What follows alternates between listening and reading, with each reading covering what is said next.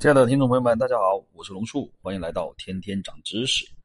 这期节目开始啊，我们要简单的来讲一讲西方的建筑。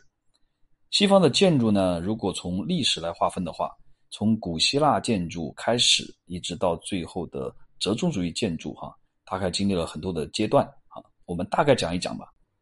西方建筑呢，是从古希腊建筑开始的，也就是公元前八年到公元前一四六年。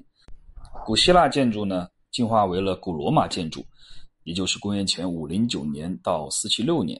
古罗马建筑呢，分成了三个支系，啊，一个支系呢是呃公元六世纪到十二世纪的罗曼式建筑，啊，这个支系呢又最后进化为十二到十六世纪的哥特式建筑。另外一个支系呢就是拜占庭建筑，这是三三零年到一四五三年的。好，然后第三个支系呢就是文艺复兴建筑，这是十四到十七世纪的。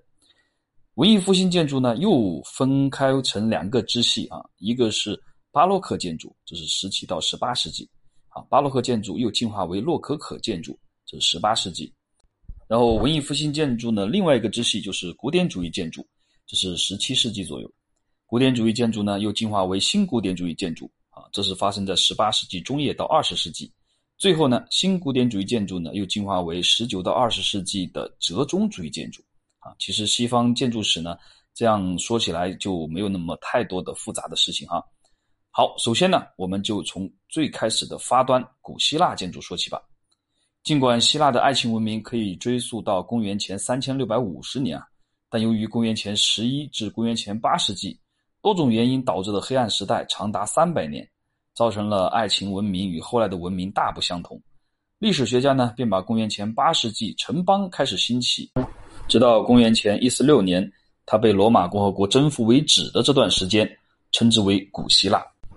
古希腊遗留下来的建筑呢，主要是神殿。虽然一般呢称之为神庙，但根据常识，庙不是很高，而希腊神殿呢通常高达二十米。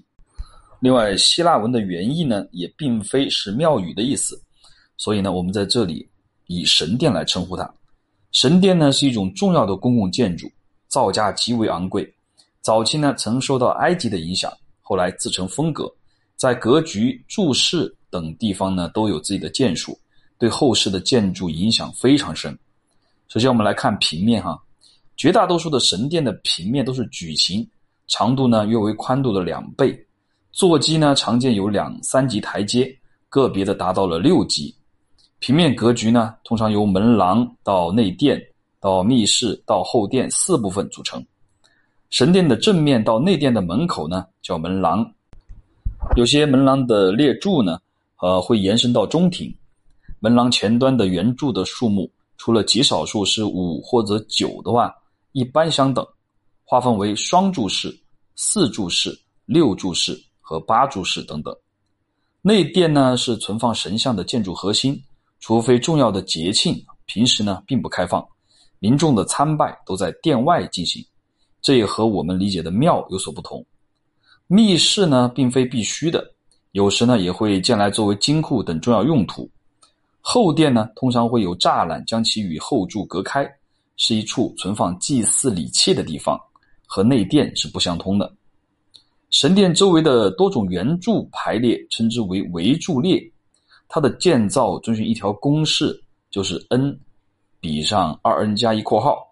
其中 n 呢是指神殿前面的圆柱数目，二 n 加一呢为单侧边的圆柱数目。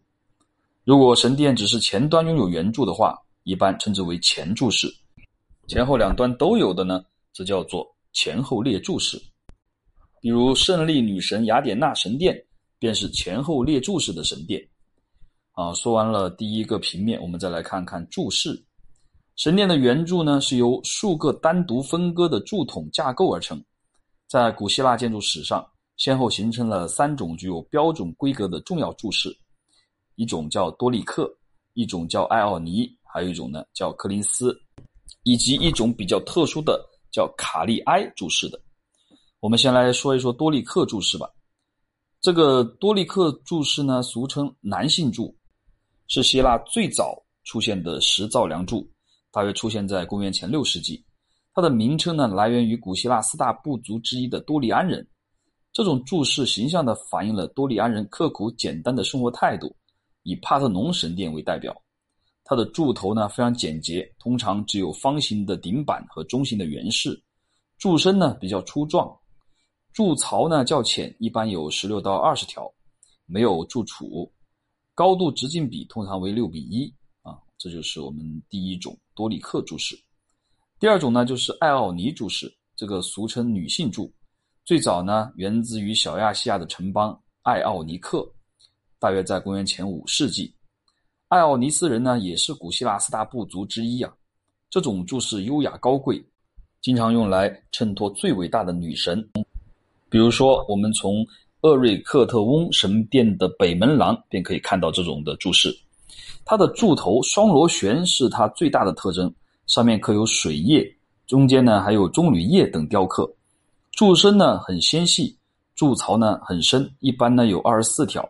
柱础呢，包括两个圆环面，有时候还会安置一个方形底座。高度直径比呢，通常为九比一。这是艾奥尼柱式。然后呢，就是科林斯柱式。这个名称呢，来源于伯罗奔尼撒半岛的科林斯城邦。最初呢，只用于室内装饰，到古希腊末期才开始作为柱式。但最后呢，是古罗马人将它发扬光大。这种柱式的造型比较复杂，比如雅典市中心的。奥林匹亚宙斯神殿，它的柱头雕刻有梁勺叶式或者玫瑰花式，上面为马镫顶板，边隅呢通常带有涡旋的装饰。柱身同艾奥尼式，柱础同艾奥尼式，比例也同艾奥尼式。第四种呢是卡利埃柱式，也叫女神像柱或女像柱。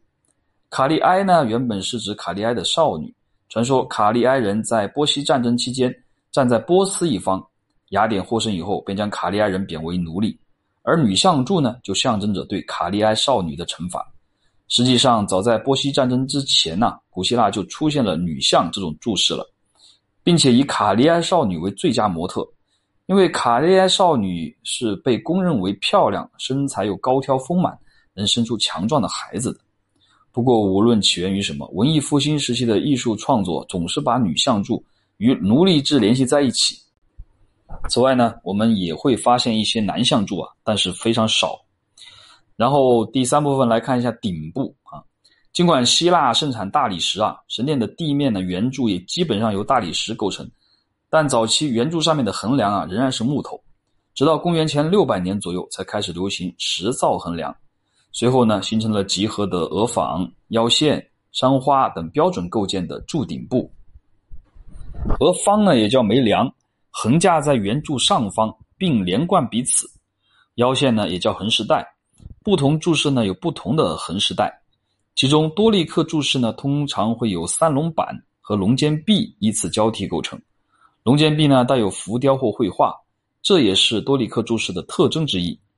另外两种柱式一般没有三龙板，取而代之的是平面或装饰成浮雕或者绘画。腰线上面的山花也叫山形墙或三角媚式。山形墙的两侧呢是壁带和斜檐，壁带呢可以避免雨水打到墙上，往往与殿脊一样，装饰着简单的花卉或人物浮雕等等。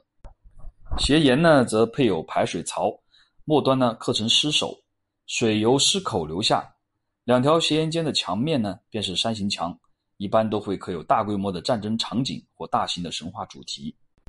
讲那么多，怕您听糊涂，然后我再稍微总结一下啊。那么，古希腊建筑呢是西方建筑的起点。那古希腊建筑最有代表性的就是神殿。那神殿呢，我们先看柱子啊，多利克柱子的就是看柱头，柱头是一个方块的，就是多利克；柱头是一个螺旋双螺旋的呢，就是艾奥尼；柱头有点那种草叶子这样状的，就是柯林斯。那整个柱子是一个少女的，叫卡利埃啊。这就是关于柱子的。通过分辨柱子啊，有四种不同的形式。那么顶部呢，它就一个三角形，然后三角形的顶端包括边上，包括中间，就是我们刚才讲的啊，殿脊式、三间式，还有山花。这里面还有刚才讲的斜檐啊、束带式啊、额方啊、腰线啊、柱头啊，都在这个壁带啊，都在这个整个的那个顶部啊，呃，都体现出来了。啊，其实也很简单。然后呢，如果大家要去看古希腊建筑，当然是去希腊，不过呢，还有一个地方，意大利西西里岛啊，曾经也是古希腊的殖民地，至今呢也保留了不少比较完整的古希腊建筑，比如阿波罗神殿啊、雅典娜神殿啊、赫拉神殿啊等等。其中神殿之谷的康考迪亚神殿是最为完整的。为什么说要建议去意大利西西里岛呢？因为这跟我们下一期要讲的古罗马建筑就连到一起了，相当于你去一趟意大利，把古希腊建筑和古罗马建筑都给看完了啊，这省钱省事儿哈。好了，本期的节目就先到这里，下期节目我们再见吧。